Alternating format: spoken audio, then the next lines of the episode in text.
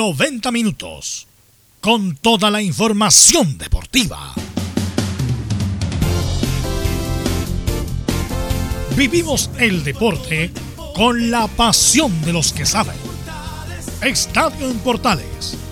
Ya está en el aire con toda la emoción del deporte. Comentarios. Carlos Alberto Bravo, Venus Bravo, Leonardo Mora, René de la Rosa, Camilo Vicencio y Giovanni Castiglione. Reporteros. Enzo Muñoz, Nicolás Gatica, Rodrigo Vergara, Juan Pedro Hidalgo, Rodrigo Jara y Felipe Holguín. Producción. Nicolás Gatica. Técnicos. Gabriel González Hidalgo y César Navarrete. Edición. Leonardo Mora. Dirección. Carlos Alberto Bravo. Estadio en Portales es una presentación de Ahumada Comercial y Compañía Limitada. Expertos en termolaminados decorativos de alta presión. ¿Qué tal? Buenas tardes. ¿Cómo le va? Bienvenida, bienvenido a la edición de Estadio en Portales. Una semana ya de selección. Ya el próximo jueves a las 19.45 Chile-Uruguay. Uruguay con problemas también, menos que Chile. Y el próximo día 13 Chile-Colombia. Se vienen las clasificatorias las más difíciles del mundo. Tendremos esto y mucho más también. Ya entrenó esta mañana Quintero, es nuevo técnico de Colo Colo. ¿Qué pasa con la U? ¿Qué pasa con el resto de los equipos? Porque el torneo no se, no se suspende. Sigue el torneo nacional.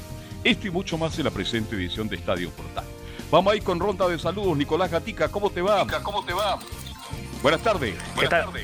¿Qué tal? Buenas tardes. Claro, vamos en Colo Colo que ayer, eh, por el tema de los PCR y todo esto, entrenó la por última vez ya con el primer equipo el técnico Alberto Jari. Claro, esta mañana ya pudo dar el técnico nuevo. De hecho, habló medio eh, periodístico, digamos, de diario, portero, el preparador de arqueros de, Gustavo Quintero, más o menos cómo trabaja el técnico, cómo se puede dar esta llegada al equipo de Colo Colo, así que eso lo tendremos por supuesto en el informe. Perfecto, y mucho más con el Nico Gatti para todo el informe de Colo Colo. Dolenzo Muñoz, la U Serena, ¿cómo se prepara la U para tratar de volver a los resultados positivos? ¿Cómo te va? Buenas tardes. Ya estaremos con Enzo Muñoz para que nos cuente todo lo que está pasando en Universidad de Chile. Nos vamos al otro lado entonces con el puntero del campeonato. Sí, ahora sí, hola. Sí, buenas tardes. Habló en conferencia de prensa ya en Poseyura eso del mediodía y se refirió obviamente a las críticas que aquejan al plantel azul. Se desconfía, entre comillas, de Caputo. Va a tener una conversación con la dirigencia de Azul Azul para ver, obviamente, qué es lo que se puede arreglar en este plantel de Universidad de Chile de cara a lo que será el final del campeonato, aunque no se emocionan desde la dirigencia con el título. Quieren llegar al menos a una Copa Internacional. Ok. Bueno, todo el mundo está descontento con el trabajo de Caputo. Hago una encuesta en el Paseo más hay un huérfano a las 3 de la tarde y van a decir que se vaya a Caputo. Son las cosas del fútbol. Bien. Vamos de inmediato ahora con Felipe Holguín, que nos va a decir el puntero del campeonato. ¿Cómo te va, Felipe? Buenas tardes. Buenas tardes, Carlos Alberto, y a todos los oyentes de Estadio Portales. Hoy eh, por la mañana entrenó normalmente el cuadro de la Universidad Católica de cara al duelo que va a tener este día sábado a eso de las 18.30 horas, bien digo, ante la Universidad de Concepción por el Campeonato Nacional. También eh, estuvimos en conferencia de prensa donde habló el defensa central Germán Lanaro con respecto a temas que tienen que ver con el seleccionado nacional y también lo de la Copa Sudamericana. Ok, muchas gracias Felipe. Luego todo el informe de Católica. Y don Laurencio Valderrama, ¿cómo le va? Muy, pero muy buenas tardes. Muy buenas tardes para usted, don Carlos Alberto, y para todos quienes escuchan Estadio en Portales. En esta jornada nos enfocaremos en el Audax italiano y las declaraciones de Francisco Alpaqui Meneghini tras la derrota ante ese equipo en la calera y por supuesto lo que viene para él, justamente el partido antiquique de un conocido de él como el eh, como eh, Leiva. Este más en Estadio en Portales. Perfecto. Ahí tendremos el informe de Laurencio Valderrama, completo informe como siempre. Y saludamos a nuestro comentarista Camilo Vicencio Santelice. ¿Cómo le va? Buenas tardes. Muy buenas tardes, Carlos, para usted y todos los auditores de Estadio en Portales. Y en la previa de, esta, de este compromiso de Chile frente a Uruguay, con esta nueva baja que tiene la selección, a pesar de que no era de los titulares, pero eh, de Guillermo Soto. Pero bueno, en la previa de este compromiso, estas clasificatorias ante Uruguay y Colombia posteriormente. Qué lástima de lo de Soto, un buen lateral, ahí le tengo mucha confianza. Bueno, tenía una oportunidad y la está desaprovechando por lesión. Parece un hospital la selección chilena, Leonardo Isaac. ¿Cómo le va? Buenas tardes. Sí, es verdad. De hecho, le hemos ido descontando jugadores. Bueno, la semana pasada fueron hartos. Ahora se suma a lo de Guillermo, como decía también eh, Camilo. Y la verdad es que esa es la, preocupación. Pero ah, también al mismo tiempo hay novedades eh, en la selección, porque así como se van bajando, también se van subiendo. Y se subió un jugador del equipo cementero. Pero vamos a ver ya que después de los titulares entrar en tenso para hablar de la selección chilena. ¿Y quién fue el último que se subió ahora a la selección chilena para el partido del jueves y de la próxima semana? Así es, mi estimado Leo Mora. Bien, titulares. Lee, como siempre, el destacado comunicador social Nicolás Ignacio Gatica López.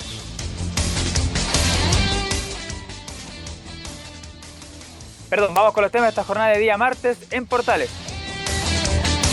Claro, adelantaron justamente la selección donde fue liberado por lesión Guillermo Soto y lo reemplazará el lateral de Unión La Calera, Jonathan Andía. Tendremos declaraciones de los hermanos Paulo y Nicolás Díaz que estuvieron esta mañana en Pinto Durán. Esta tarde se incorporará al equipo nacional el jugador del Flamengo de Brasil, Mauricio Isla. Y hay una posible, por supuesto, formación que ya estaría pensando el técnico Rueda para el día jueves. En Uruguay también lamenta la baja de José María Méndez y Edison Cavani, que ayer firmó su contrato como nuevo jugador del Manchester United. Recordemos que este partido se jugará a las 19.45 horas de este jueves 8 de octubre. Nos vamos al fútbol chileno donde la primera vez Unión San Felipe y Ñublense de Chillán son los líderes del ascenso. En la parte baja por ahora sigue bajando segunda profesional Deportes Valdivia. Y bueno, en el tenis, eh, Cristian Garín llegó ya esta, tarde, esta mañana a Chile tras su paso por Roland Garros. Mañana jugará en horario por confirmar la chilena Alexa Guarachi en doble de cuarto de final del Gran Slam parisino. Esto y más en Estadio en Portales. Perfecto, muchas gracias Nicolás Gatica con los titulares para la presente edición. Bien, Leonardo, tenemos que partir con la noticia del momento que es justamente la selección chilena.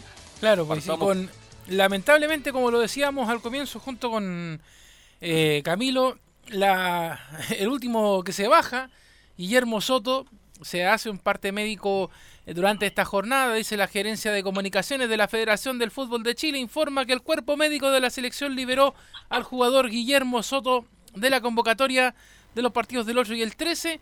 La decisión fue adoptada debido a que el jugador presentó un desgarro miofacial de bíceps derecho confirmado por estudio de imágenes cuyo plazo de recuperación excede el ciclo de los partidos de la selección. Así que, usted lo decía recién, un buen jugador Guillermo Soto en Palestino. Muy bueno, este, eh, yo lo he conversado harto con Camilo Vicencio, este, que era, el momento, ya está en el momento de una oportunidad, porque a nivel de Copa Libertadores, Copa Sudamericana, cuando jugó con por Palestino, Camilo Vicencio también respondió, pero lamentablemente yo no, no lo estaba dando como titular, porque aquí el titular es justamente el jugador que ya conocemos, ¿no es cierto? El Guaso Isla, pero por lo menos estar ahí, compartir con los jugadores y tener la opción de entrar algunos minutos creo que era bueno y lamentablemente por esta lesión, Nicolás, afuera Sotito. Claro, así que ya es baja y bueno, de hecho lo decía recién también el Nico en titulares, al mismo tiempo aparece otra vez otro comunicado. Eh, me, estoy poniendo como Nico Gatica, Carlos, ¿ah? De comunicado a comunicado. ¿Ah? Comunicado, comunicado. La Gerencia de Comunicaciones de la Federación de Fútbol de Chile informa que el cuerpo técnico de la selección chilena convocó al jugador de Unión La Calera, Jonathan Andía, para los partidos del 8 y el 13 respectivamente. Eh, Soto, fue liberado, como decía, por un dejarro. Y habla de Andía, 28 años, que se suma a Rodrigo Echeverría y Juan Carlos Gaete, que también fueron convocados de emergencia en la selección chilena. Este Andía ha hecho muy buena campaña en Unión La Calera, es un buen lateral. Pero bueno, ahora lo vamos a ver en, las ligas mayores, pero Andía creo que tenía méritos también para ser nominado igual que Soto. No sé si está por ahí Camilo, se me perdió Camilo. Acá Carlos, sí. Le preguntaba por Soto, que lamentablemente lo hemos visto jugar tantas veces. Yo siempre he dicho, hace mucho tiempo, usted le consta que es un tremendo jugador. Y ahora que justo tenía una posibilidad, una opción de participar, de compartir con los jugadores, de ir conociendo lo que es una selección, no lo estaba dando como titular. Pero por el hecho de estar ahí, se pierde lamentablemente Soto esta posibilidad. Sí, es uno de los buenos laterales que es uno de los que ha marcado ya desde el año pasado, eh, que, ha, tenido un buen rendimiento, gana línea de fondo, está constantemente en ataque también.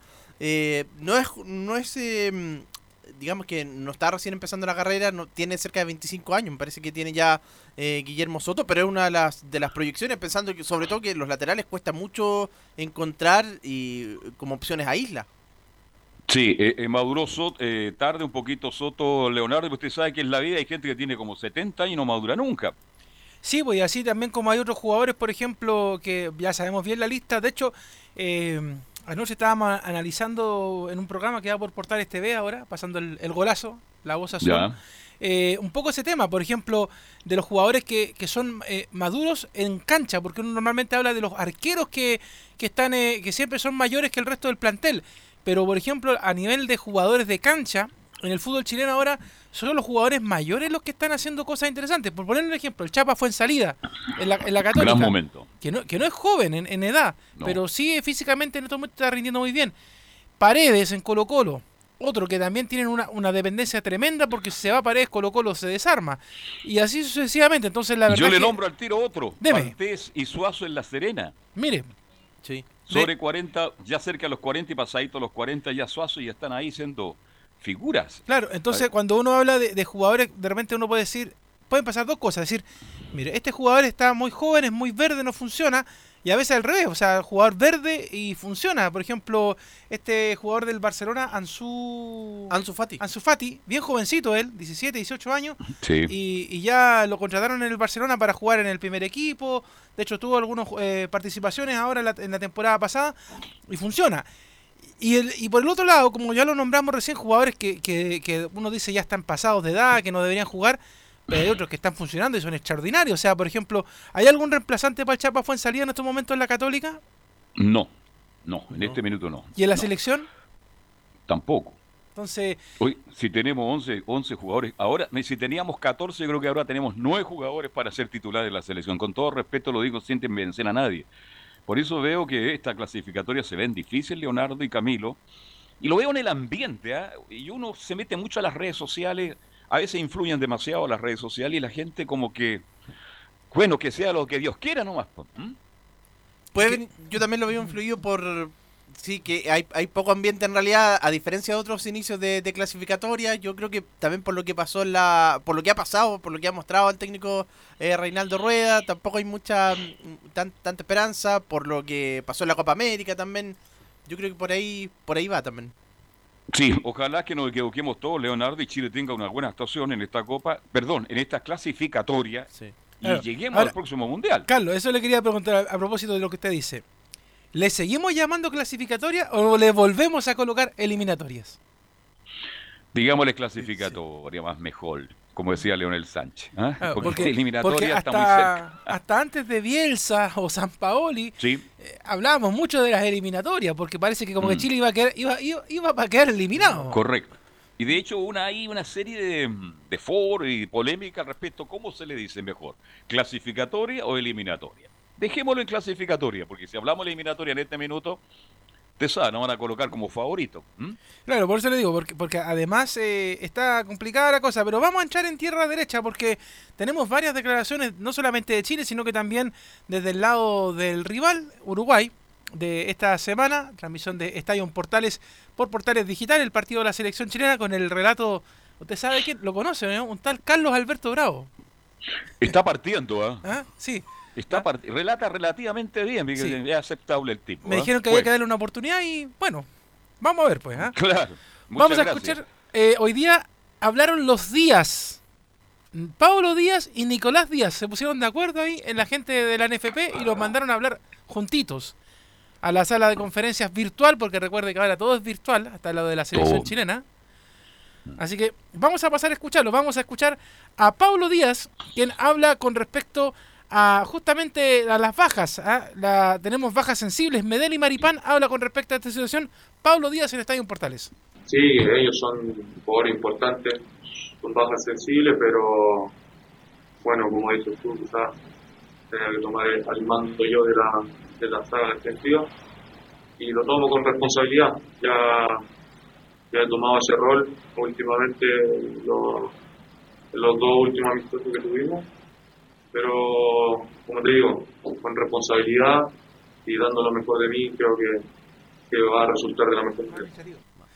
Ahí está entonces eh, Pablo Díaz en la primera, bueno, ya lo hemos hablado largamente Camilo Carlos respecto a las bajas sensibles que tiene la selección y sobre todo hablando, hablábamos recién de una que a lo mejor no era titular, pero sí lo de Medel y Maripán quizás era un, un poquito más importante en cuanto a bajas.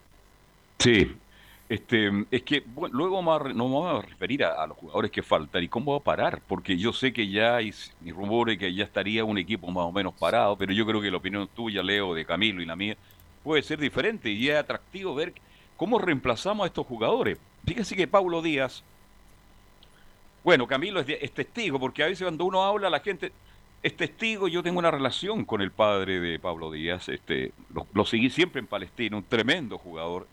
Eh, lo da como, yo creo que es el primer gran recambio, pero tiene una desventaja Pablo Díaz, por mi estimado Leonardo y Camilo, que Gallardo, que tanto lo pidió en River, no lo hace jugar de titular y juega muy poco y llega con muy pocos partidos para enfrentar a Uruguay. Entonces ahí yo también tengo mi reserva. ¿Qué quieres que les diga? Bueno, ahí sí. es donde la decisión de los jugadores también, Camilo, importa. O sea, por ejemplo, se podía haber quedado en San Lorenzo o haber eh, probado en otro equipo, pero es que en River con Gallardo y con los niveles de jugadores que tiene es difícil hacerlo jugar. Sí, pues sí, se... hay, ¿cómo se llama el, el, ñatito de River? Se me olvida siempre el nombre. Ah, ya, sí, sí, sí, sí. Eh, bueno, sí. Ya, sí, sí, pero que uno... Cuando lo... se acuerde me avisa. ¿Mm? Sí. Eh, el ñatito, ¿eh? Sí. Le pega lo que se mueve, ¿eh? Yo conozco un solo ñatito sí. que ya no está ya en Portales ya. ya. ya. Saludos para él, ¿eh?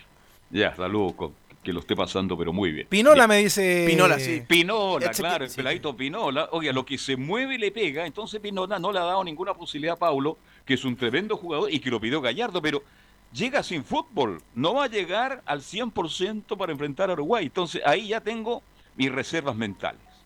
Antes estuvo en, en, Emiratos Árabes ahí, en Emiratos Árabes, y después yo creo que la, la, las veces anteriores llegaba hasta la Copa América, yo diría que eh, cuando se jugó la Copa América el año pasado, Paulo Díaz era, era una, de las, una de las opciones eh, como para reemplazar. De hecho, se habló de, de, que incluso le podía pelear el puesto a Gary Medel en aquella oportunidad, pero después, claro, este último tiempo ha venido sin, sin fútbol, al margen de lo de la pandemia, pero, pero ha venido, no, en la Copa Libertadores no, no ha sido tenido en cuenta por Gallardo.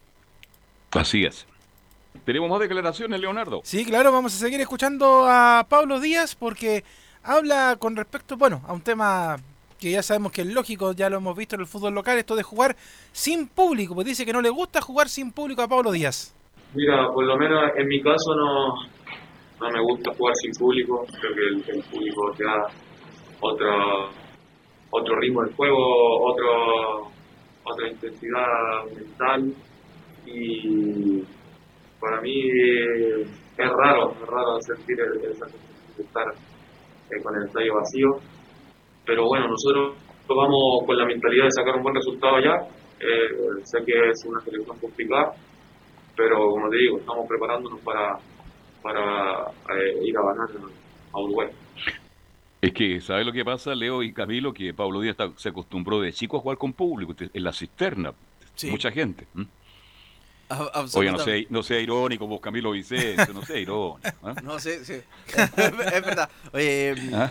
Carlos, a propósito del público, se, se, decía que para la próxima fecha clasificatoria, pero ya, ya va a depender, la de noviembre, eh, se podría utilizar por parte de la Conmebol un 30% aproximadamente de público, pero depende de cada país, eso sí, después sí, sí va a recibir público.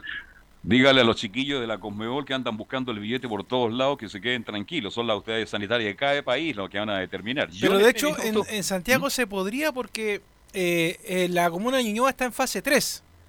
Ya. Entonces, ¿qué significaría esto? Que, que, podría haber una distancia prudente entre una persona y otra. Porque, por ejemplo, usted va a Ñuñoa, Carlos Alberto, al sector de la Plaza Ñuñoa, y están todos juntitos comiendo ahí en los restaurantes, pues en la Plaza Pero Ñuñoa. Todo, en todos lados. Es que yo me refiero, fíjense que está suspendido prácticamente el Festival de la Canción de Viña del Mar y va a fines de febrero. Claro. Entonces, por eso digo, pero ¿por cuánta distancia? Ahora, si, si quiere que sea más riguroso, uno se mete al metro y vamos como sardinas de nuevo. Así que. Pero imagina, andar el metro es lo más peligroso del momento. Y el día sábado anduve en el metro en la mañana, bueno, menos una mal que todos locura. los integrantes de Estadio Portales andan con su automóvil, así que eso a mí me da mucha tranquilidad, pero quienes no tienen automóvil tienen que usar el transporte público y se exponen lamentablemente. Sí, acá me aporta, me aporta Velus con respecto a lo de Paulo Díaz. Ahora va a tener la posibilidad de jugar en River Plate porque se va Martínez Cuarta. Y entonces, lo, claro, se va a la Fiorentina por 15, por 15 millones de dólares. A la Fiorentina se va Martínez Cuarta. Entonces ahora va a tener la posibilidad de ser titular en, en River Plate. Y de hecho, eh, Laurencio aporta sobre lo mismo. Dice que Pablo Díaz el otro día entró en el triunfo de River ante Sao Paulo. Así que ya tenía Sí, no, se- es que a lo que me ref- he jugado muy poco. Menos mal que ahora va a empezar a jugar, Dios quiera. Para tenerlo como el gran recambio, para mí es el primer recambio de la selección chilena, es Paulo Díaz. Lo que yo estoy diciendo que llega a enfrentar a Uruguay en el Sí. centenario con poco fútbol. Eso es todo. Bueno, el otro Díaz, que tiene mejor presente, está jugando en el Mazatlán y él sí juega. eh, también habló en la conferencia de prensa de esta jornada y dice que vengo con buen ritmo de competencia. No, nada, a mí me agarran un buen ritmo de competencia. Me agarran un buen momento el, el anímico personalmente. No, no son, son bajas sensibles, como, como tú dijiste, te preguntan. Pero bueno, el que viene acá, la selección que estar preparado para, para los partidos. Un placer estar aquí, un orgullo estar con, con mi hermana aquí en, en la selección, aprendiendo de, los jugadores, de él y nada, todo, todo suma aquí. Y sí, o sea, uno siempre viene a la, a la selección con ilusión de sumar algunos minutos. Me toca sumar algunos minutos bien, si no, también bien. Vengo, vengo si no sumo minutos, vengo a aprender de los más grandes, como dije antes. Y nada, llenarme de experiencia y, y sumar de donde me toque. Bueno, eh, acá que nos gusta jugar tanto con las estadísticas, Carlos, Chile ha jugado contra de visita contra Uruguay en 14 partidos por competencias oficiales, o sea, Copa América y eh, clasificatoria. Sí, Cero victorias, dos empates y 12 derrotas. Exacto. Sí. Y el último gran empate fue cuando prácticamente se despidió Marcelo Salas. ¿ah? Siempre le cuesta a Chile en, en el centenario como le cuesta a Uruguay en Santiago. Por eso son, yo diría, este fuerza más o menos pareja y así lo hacen entender también Tavares y muchos jugadores de la selección de Uruguay. Así que esperemos que esta vez nos vaya mejor. Pero si yo les pregunto ahora sería muy penga. No, la voy a dejar para otro día. De seis puntos, ¿cuántos vamos a tener en esta, en esta fecha? Cero. Yo Ya. creo que. Tres, yo creo. Los tres ¿Usted con apuesta Colombia. que Chile le gana a Colombia? Sí, sí, yo, yo creo. Fíjese que yo apuesto a uno, Dios quiera que me equivoque y sean tres, como dice Camilo Vicencio. Está duro, está complicado, está difícil para todos. ¿Mm? Claro, yo voy a cero, pero bueno. Después me matan a mí que dicen que soy muy negativo con. Así no, que, no, es que uno comenta de acuerdo a lo que está viendo, el momento Claro. de la selección, Cami- eh, Leonardo, si Sí. no es cuestión de que uno no se quiera poner la camiseta. Si yo digo que Chile va a sacar uno de seis, también me van a criticar. Pero es mi opinión, como yo veo el trabajo de la selección y con tanta ausencia. Ahora no sabemos tampoco cómo llega Uruguay, porque Uruguay también tiene algunos problemas. Llama a escuchar luego al, al profesor Tavares, ¿no? Claro, y de hecho, pasemos al tiro porque le preguntan al maestro Oscar Washington Tavares con respecto a las bajas que tiene Chile. ¿Cómo ve a Chile el maestro Tavares? tiene un gran potencial, tiene jugadores que están en, en una buena edad en cuanto a juntar este, posibilidades futbolísticas con experiencia y vivencias concretas. Eh, ha tenido muchas dificultades ahora con jugadores importantes eh, que no van a estar para este partido. Eso puede no significar mucho, no quiero arriesgar nada, pero siempre digo que teóricamente el potencial del equipo este, por lo menos se pone un poco en duda cuando falta un jugador de mucha referencia, ¿no? preguntando por Cavani. ¿eh? Bueno, todos los equipos lo están viviendo este, por este, esto que se está dando. ¿eh? Y nosotros vamos a jugar en estas circunstancias y después con el correr de, de, las fechas o de los partidos se va a ver si esto este, se desarrolla en el marco adecuado. O sea, también eso es parte del incertidumbre. Ve, Ahí entonces la primera de don eh, Oscar Washington Tavares hablando respecto a cómo ve a Chile. La otra que vamos a escuchar es eh, con respecto a que dice que usa como ejemplo las goleadas que han recibido los equipos grandes en Europa. Esto al jugar sin público es una pregunta que le hacen al maestro Tavares. Yo me pregunto en este momento, ¿por qué se está dando con tanta frecuencia que los grandes equipos de, Europa, de las grandes ligas, eh, que generalmente son los que ganan muy seguido, que están siempre peleando los torneos, ahora en estas circunstancias que se juega sin público, pierden por, goleada. Un equipo chico le mete siete goles al equipo grande. El público de los equipos grandes, que siempre es importantísimo, aun cuando juegan de visitantes, ¿eh? ya no está. Y eso muchas veces este, puede redundar en, lo que me insinuaba la pregunta del periodista, de que se emparejan las cosas. Y cuando se recibe un gol y se reciban dos, que puede pasar en cualquier partido, ya la confianza en revertir no es la misma, porque, por ejemplo, en el caso del Liverpool, ya no va a estar esa hinchada que dice nunca me caminará solo, que es parte importante del sostén del equipo. Entonces, no sé con lo que vamos a encontrar, con lo que nos vamos a encontrar. Claro, la verdad Bueno. que es un misterio, Carlos. Sí, jugar sin público, la motivación. Oigan, si esto pasa en, en las canchas de barrio. Está jugando el primer equipo del Deportivo XX y si hay 100 personas, que son como 10.000, se nota el aliento, el respaldo. Obvio que jugar con público a un equipo le favorece, como Uruguay. Sabemos la efervescencia que existe en el Uruguay cuando juega la Celeste. Y también le va a afectar a Chile cuando juegue de vuelta con Colombia, pero lamentablemente no se puede jugar con público por ahora. Y ojalá Dios quiera que el público pueda volver lo más pronto, no solo a la Copa, a la clasificatoria, mi estimado Leonardo y Camilo, sino que al torneo local, porque hemos visto ligas importantes en Europa, que que sin público no tienen ese sabor. ¿Y para qué hablar del torneo local? El público para mí es fundamental. El fútbol sin público es como un auto sin benzina a veces, mi estimado. Carlos, y qué increíble cuando se habla del proceso a propósito de Oscar Washington Tavares. Él está desde el año de las clasificatorias al Mundial del 2010. Imagínense, ya lleva este el cuarto proceso clasificatorio que va a Sí. encabezar. ¿eh? Eh, Oscar Washington Tavares con tres clasificaciones, clasificaciones a, a mundiales. Bueno, ahí se han respetado la- el trabajo de Tavares. Bueno, Sí. porque Uruguay siempre, ¿sabe lo que pasa, mi estimado Camilo? Que Uruguay siempre clasifica. Si es el tema. Si Chile clasificara siempre con un el técnico X, que a lo mejor lo tendríamos también 30, 40 años, pero usted ve que a nosotros no nos va No. tan bien como Uruguay, que tiene esa regularidad que siempre está en los campeonatos mundiales. Y esa es la gran diferencia. Pero que la pregunta ahí, eh, Carlos, eh, de fondo es, ¿hay un proyecto deportivo en la selección chilena? ¿O, o estamos eh, trayendo gente por traer? Mire, yo creo que el gran proyecto era con Bielsa. Sí. Si Bielsa se fuera quedado un tiempo más, a lo mejor habríamos mejorado mucho más. El resto solamente contratar un técnico de emergencia, de eventualidad, porque sabemos lo que significa un equipo en el Mundial de Fútbol. Si Chile va al Mundial, imagínese. No, no hay proyecto. es que por ¿sabe lo que pasa, no Carlos? Por- eso yo le- preguntaba- Por eso yo le preguntaba adelante, ¿Chile va a las clasificatorias o a las eliminatorias? Porque, eh, no, no sé, a mí me gustaría poder conversar con, con Pablo Milat, in- incluso con los que estaban antes en el, en el sillón de Quilín.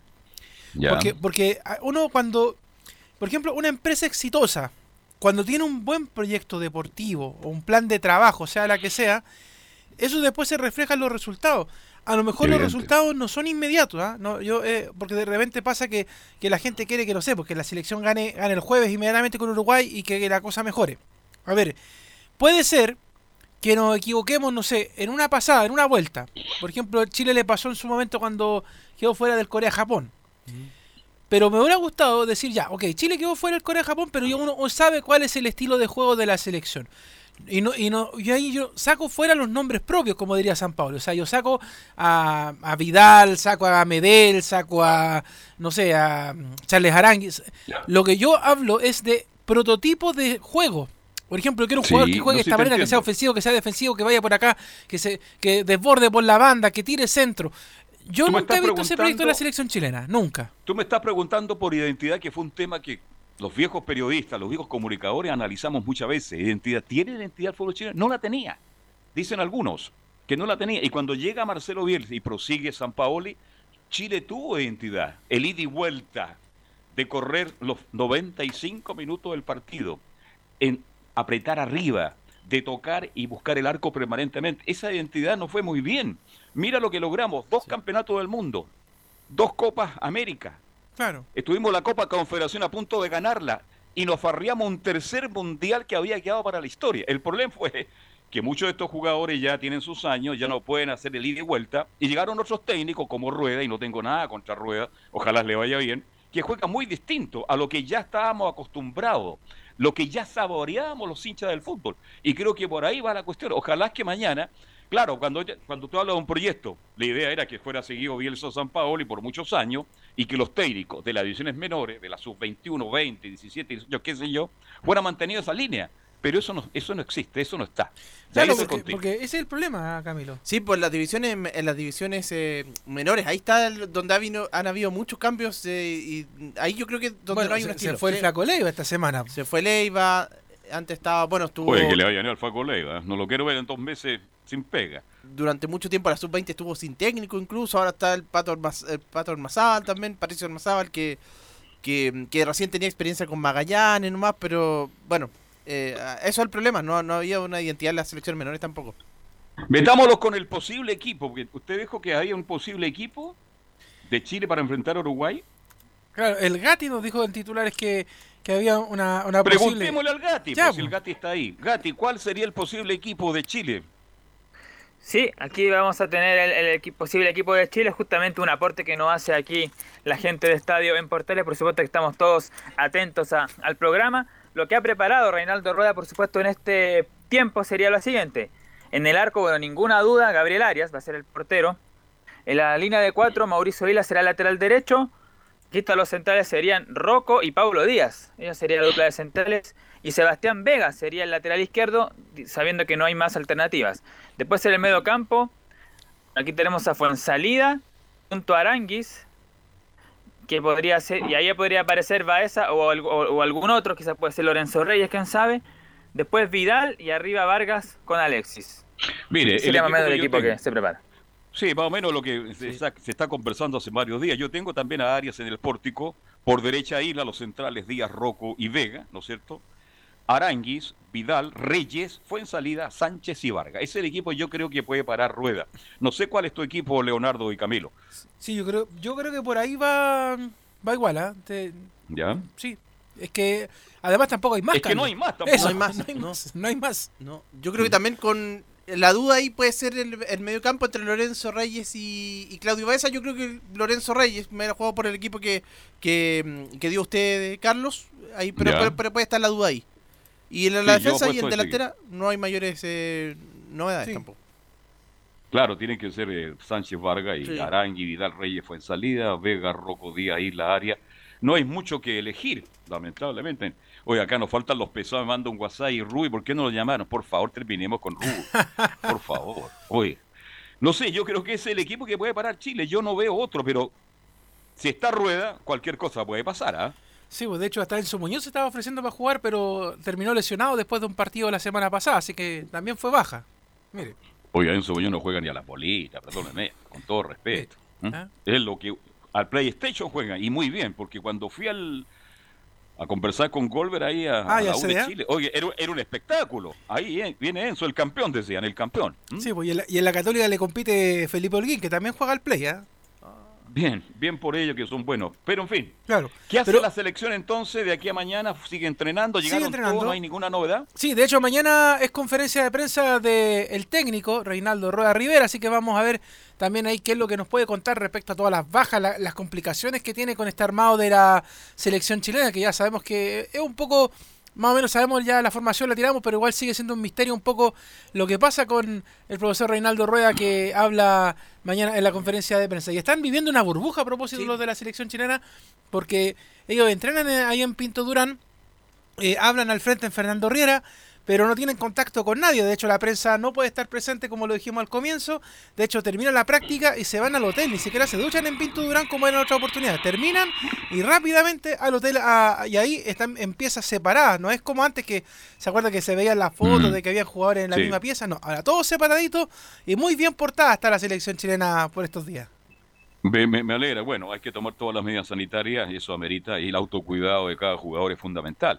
Qué lástima que estos personajes que se paraban afuera en Juan Pinturán entonces perdieron perdieron protagonismo. Sí, ¿ah? pues ya no, no- no está el Teletubby, ni el Guaso, nadie. ¿Quién será el guaso Lalo, oiga? ¿Ah? Ni tampoco el, el reportero más sufrido de Chile, tampoco. Nadie de- está parado afuera de Pinto Durán. Bien. Hagamos la pausa, muchachos. Hacemos la pausa. Somos Estadio Sí, en pues. Portales Y volvemos con todos los informes. ¿ah?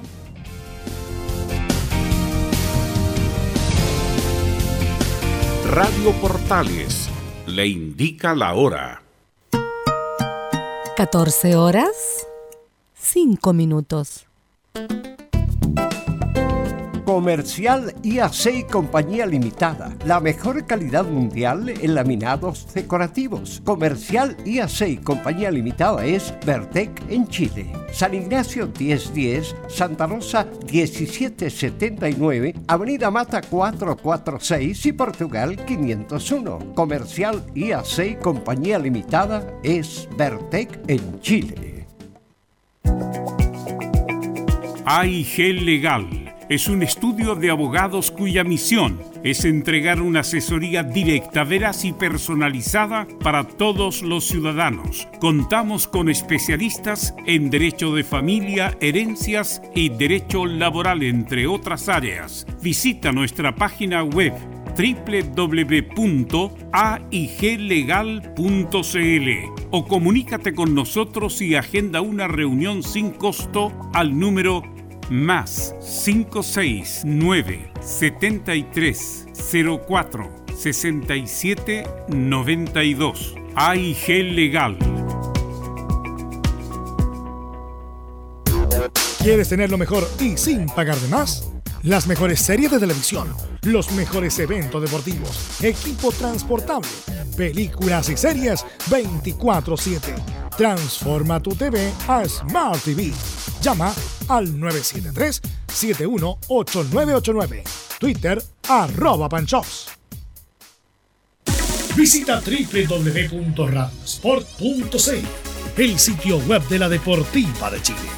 Programas, noticias, entrevistas y reportajes, podcast, radio online y mucho más. Todo lo que pasa en todos los deportes lo encuentras en www.radiosport.cl. La Deportiva de Chile en Internet.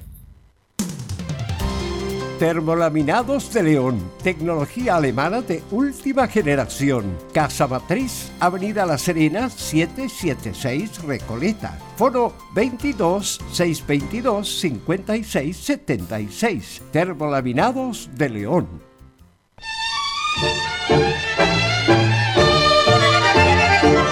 Estimadas auditoras y auditores de Portales, le invitamos a escuchar de lunes a viernes, desde las 20 y hasta las 23 horas, nuestro programa Espacio Vital. Un programa con los mejores consejos de salud para usted y toda su familia, junto a los inolvidables tangos y boleros de todos los tiempos. No lo olvide, le esperamos esta noche desde las 20 y hasta las 23 horas con Espacio Vital aquí en Portales, la primera de Chile.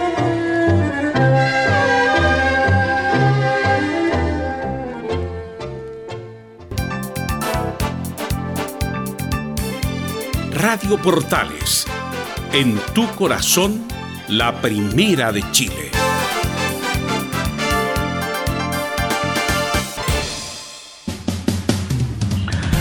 Bien, ya son las 14 horas con 9 y medio minutos y ya nos metemos en los informes tanto de Colo Colo, la U y Católica, mi estimado eh, Leonardo. Sí, pues, y lo vamos, lo vamos a meter ya con la Universidad de Chile, porque a la misma hora que estaba hablando, eh, estaban hablando más bien los días, en, Sí. allá en, en Fernando Riera, estaba hablando un ex seleccionado nacional y le dieron con el tema. De hecho, les puedo decir que de la media hora y después se lo puede ratificar. Le dieron con el tema a la selección chilena y otros y otras hierbas, como se dice. Pero mejor dejemos que Enzo Muñoz nos cuente, Carlos, lo que pasó en la hoy día. Pues.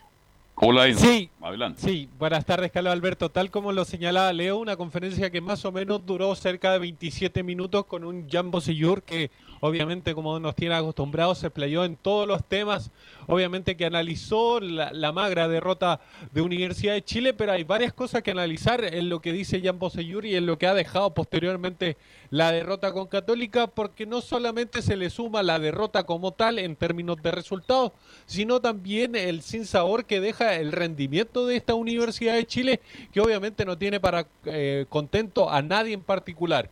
Y dentro de los apuntados por las críticas, obviamente está el nombre de Jan Poseyur, un precio, uno de los jugadores que llegó por un alto precio el año 2016.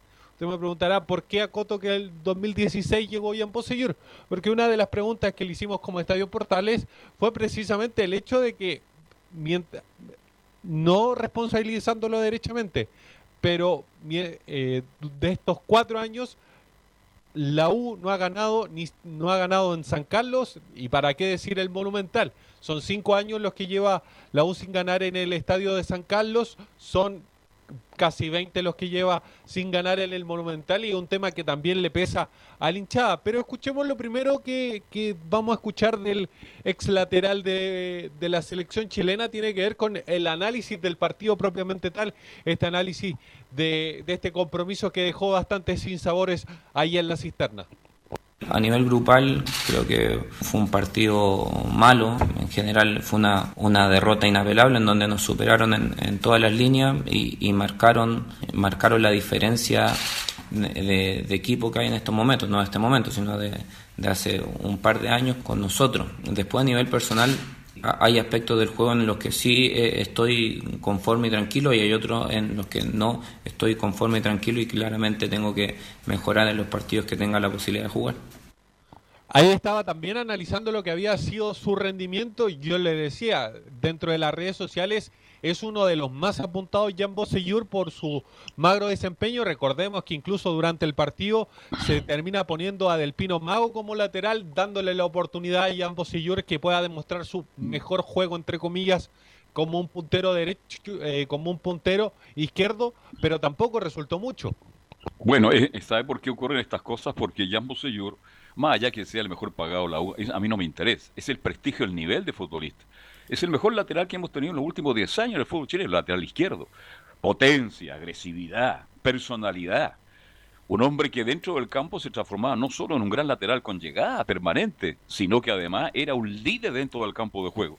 Y esa es la crítica que se le hace. Ahora, yo le pregunto a usted, ¿cuál ha sido el mejor momento? Ha tenido partidos muy buenos, Jan Bosellur, pero le ha faltado en estos casi cuatro años, creo yo, no sé, le pregunto a los comentaristas, a Leo y a Camilo, le ha faltado regularidad a Jan Bosellur.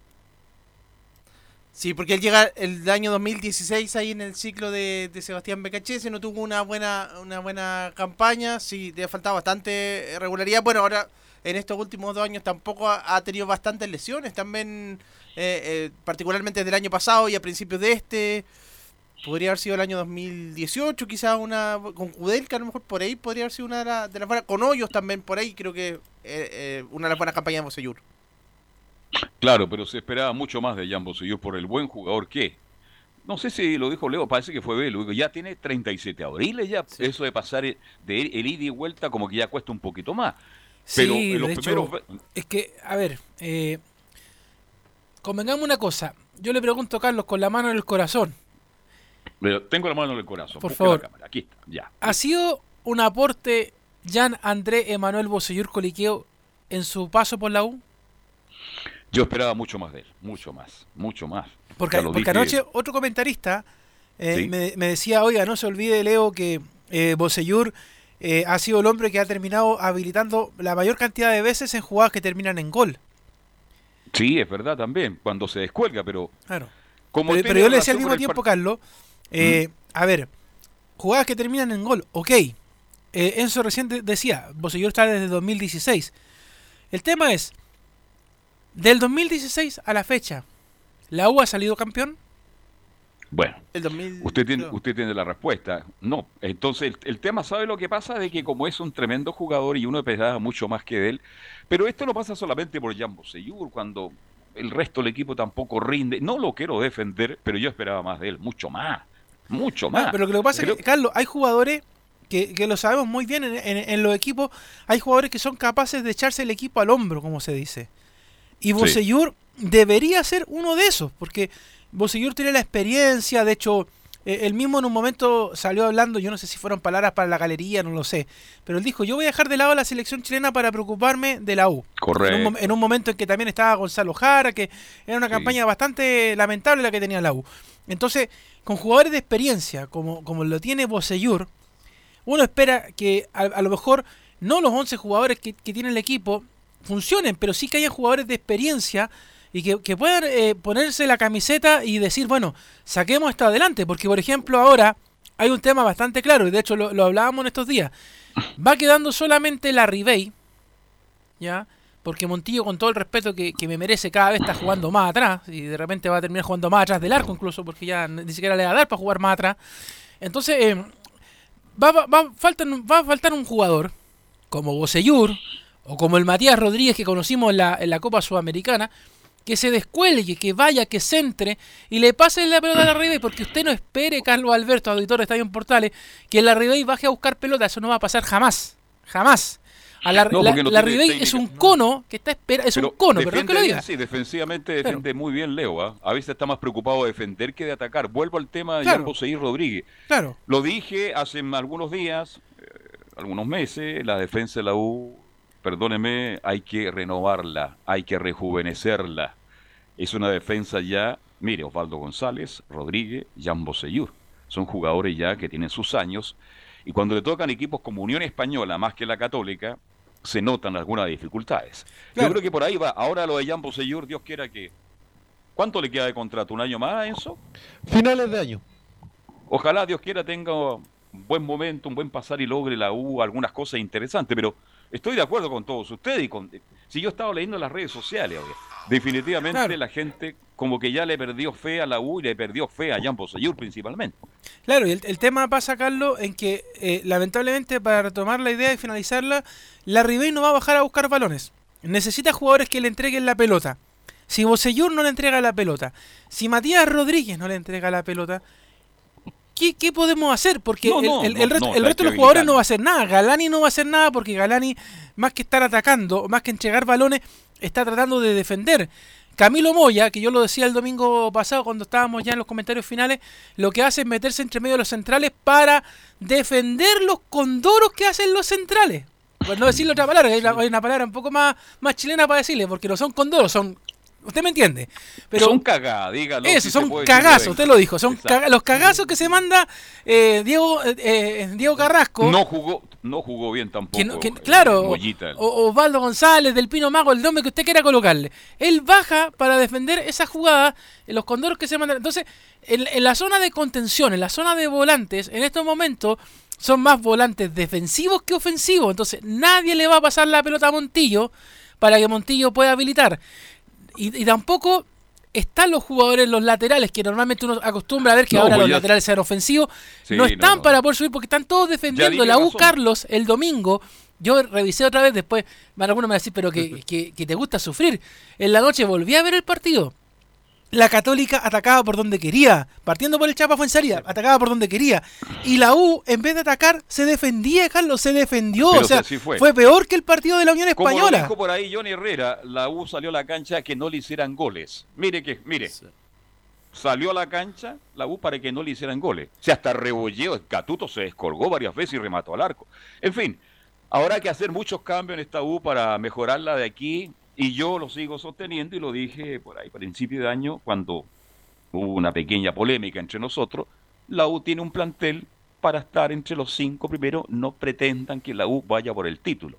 El próximo año sí, si la U mejora con un técnico, si trae un par de jugadores, alguien me va a decir, es que la U es un equipo grande, pero si lo sé, ¿cómo no lo voy a saber yo que la U es un equipo grande? Ir por el título.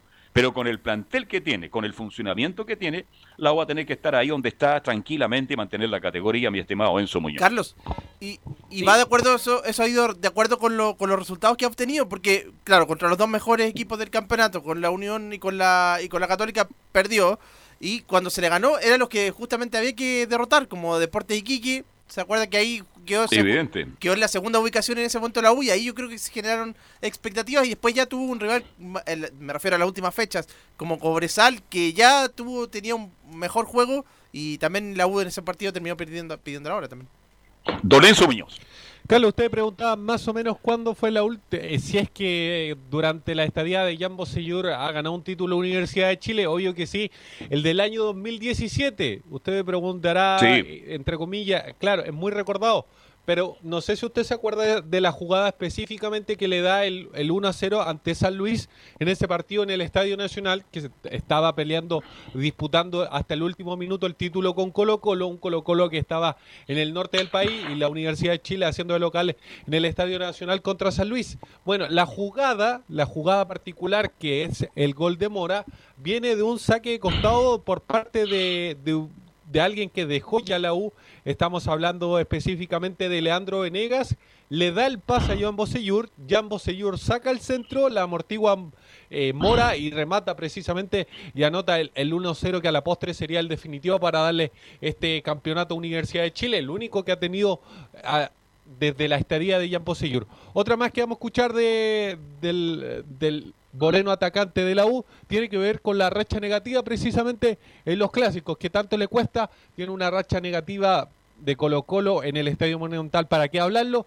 Pero en San Carlos ya son cinco años, el próximo se cumplen obviamente seis de esta racha negativa en San Carlos de Apoquindo. Escuchemos lo, lo que dice Jan Bosellur sobre este tema.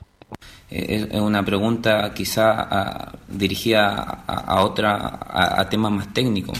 De verdad que me gustaría, me gustaría encontrar la respuesta o, que fuera solo una y, que la receta fuera fácil para, ten- para así tener la, posibilidad de, en, los próximos clásicos ganarlo. Hasta el momento no, no la tengo ni, ni la hemos tenido como, como club ni como institución. Antes de mi llegada también era eh, en algunos, creo un par de años atrás también tuvo esa esa, esa condicionante que no se le podía ganar de visita, entonces, no sé, no, no, no siento que es una, si bien eh, soy parte del, de- del, del problema, no creo que eh, no creo que pase solo por un nombre. Oye, aquí me escribe un amigo que escucha el programa habitualmente, yo sé quién es Ariel Roja, me dice, ¿cuántos títulos tiene la U? 18. ¿Cuántos títulos tiene la Católica hoy día, Camilo Vicencio? Hoy día tiene mm, el 14, pues tiene 14 títulos. Ima- Imagínese, la Católica se está acercando a la Universidad de Chile en cuanto a títulos. Y me dice, y eso no es menor, ¿ah? cuidado, no es menor. Este año ya sabemos que la, la U no va para el título la Católica va a tener entonces, va a quedar a dos títulos, si es que el fútbol eh, se mantiene como está ahora, si es que en el fútbol hay lógica, le pregunto a los comentaristas, Católica se estaría acercando cada día más a equiparar los títulos en el fútbol chileno. Lo que pasa es que la la, la U, Carlos, hace rato que perdió el rumbo. O sea, de hecho, voy a volver a meter el golazo, pero quiero que en Spotify busquen el podcast de La Voz Azul que publicamos anoche de Portales Digital TV. Y ahí hablamos un poquito de ese tema, del tema de la de, de cómo eh, la Católica está formando a gente de casa para armar el plantel. O sea, usted habla de la Católica, ¿y cuánto tendrá? Tres, cuatro jugadores de afuera, pero todo el resto es de casa. Y usted habla Sí. de la U, ¿y quién tiene de casa? Camilo Moya. Guerra. Guerra. Guerra. Ángelo Enrique. este No, no, pero de los que Ah, son titulares. De los que son titulares. Guerra y Moya. Y Moya, sí, Y sería sí, sí. todo. O sea, todo el resto de los jugadores de la U son de afuera. Entonces, eh, y usted va, va a la Católica y, por ejemplo, en los jugadores de cancha, ¿no? Raimundo Rebolledo, por ejemplo, y que además, siendo joven, y lo, eh, lo decíamos anoche en, el- la transmisión, por ejemplo, viene un jugador de la calidad de San Pedri, viene un jugador, no sé, de Pinares, de, no sé, Bonanote, y lo mira y puede, de- a la primera podría decir, oye, pero ¿y este pendejo que me viene a mandar a mí, po? Si un pendejo. Pero Catuto saca la cara y dice, a ver, comparito, yo soy de la franja. Esta es mi casa, yo pongo las reglas. ¿En la U quién hace eso? ¿Quién hace No, eso? no tenemos, No hay, no hay un jugador de casa Claro, son- que, le- que, ponga la pierna encima y diga, oiga, tiremos el equipo para arriba si la Católica nos está metiendo la segunda pepa por penal, tiremos el equipo para arriba. No hay nadie.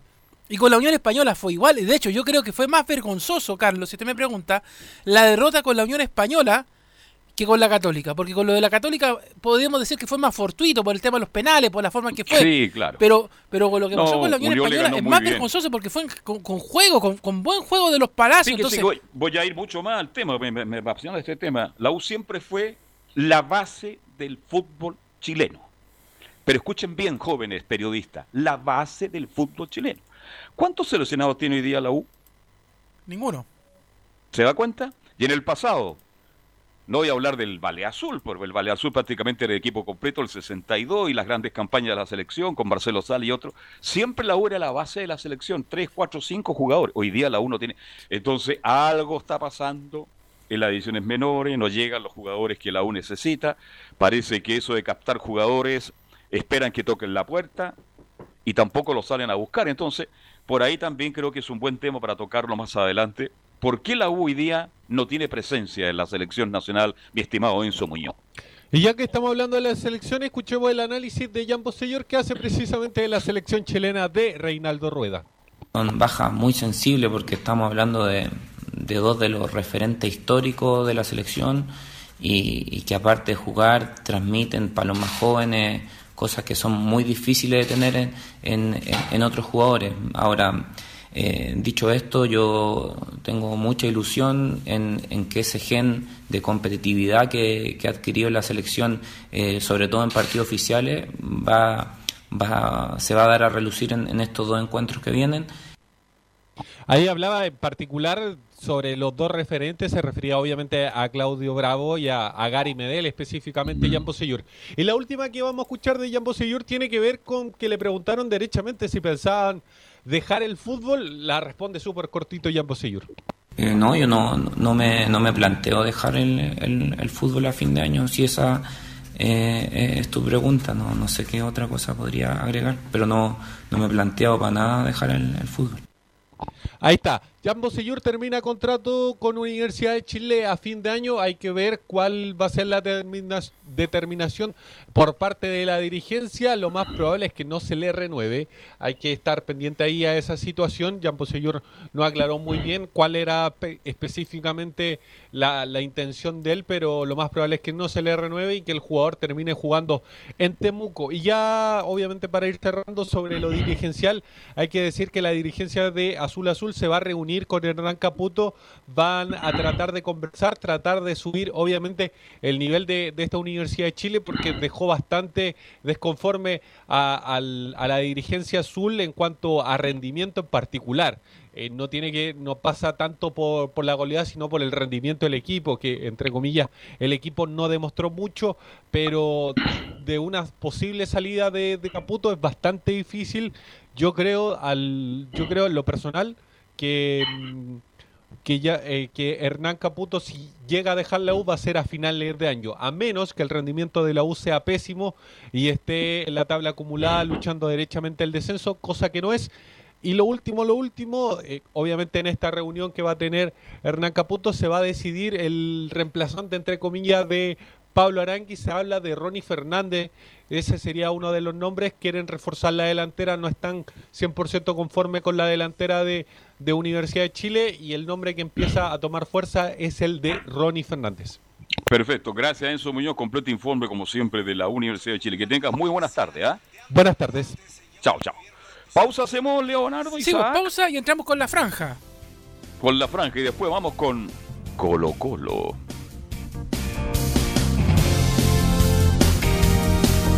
Radio Portales le indica la hora. 14 horas 28 minutos.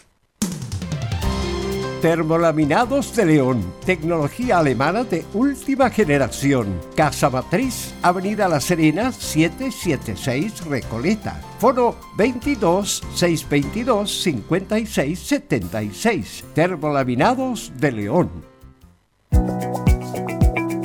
¿Problemas de familia, herencias, laboral y otros? AIG Legal, estudios de abogados que entrega asesoría directa y personalizada para atender su situación personal. Especialistas en derecho de familia, herencias y derecho laboral, entre otras áreas. Comuníquese con nosotros y agende una reunión sin costo al más 569 7304 6792 o visite nuestra página web www.iglegal.cl. ¿Quieres tener lo mejor y sin pagar de más? Las mejores series de televisión, los mejores eventos deportivos, equipo transportable, películas y series 24/7. Transforma tu TV a Smart TV. Llama al 973-718989. Twitter arroba panchops. El domingo 25 de octubre Chile tendrá un plebiscito nacional.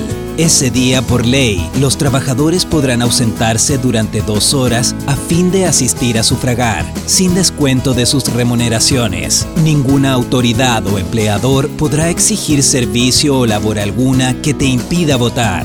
Infórmate en www.plebiscitonacional2020.cl y participa. Servicio Electoral de Chile. Elige el país que quieres. Comercial IAC Compañía Limitada. La mejor calidad mundial en laminados decorativos. Comercial IAC Compañía Limitada es Vertec en Chile. San Ignacio 1010, Santa Rosa 1779, Avenida Mata 446 y Portugal 501. Comercial IAC Compañía Limitada es Vertec en Chile. No se pierda todos los días a medianoche, lunes a domingo en Radio Portales, el tren del recuerdo. Conduce Salvador Fernández. Solo canciones inolvidables de su época. Contáctese con Salvador Fernández al foro 22 319 7959. Le esperamos esta medianoche con el tren del recuerdo en Estación Portal.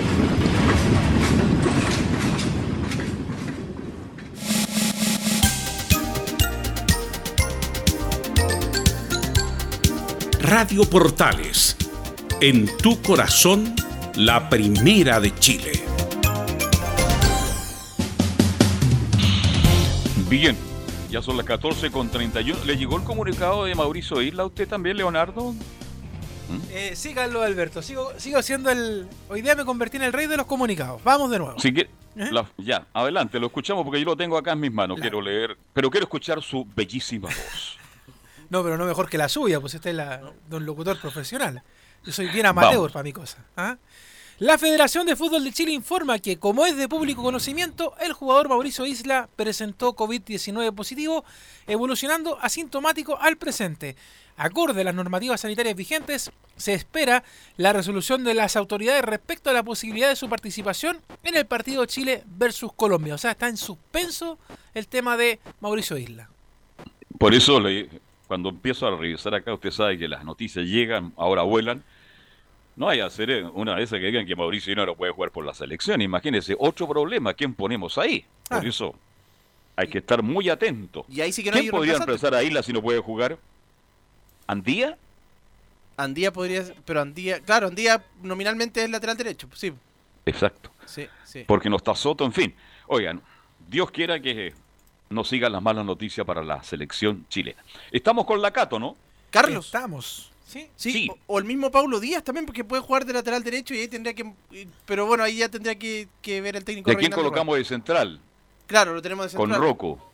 Claro. A mí me gusta Díaz de, de central, De central. derecho. Ahí me gusta, ahí me gusta. Sí. Creo Es que, que ahí- ahí- juega ahí muy, muy bien. Claro, exacto. Por eso le digo, si sacamos a Díaz, lo tiramos a la derecha, ¿quién reemplaza en el medio a Díaz?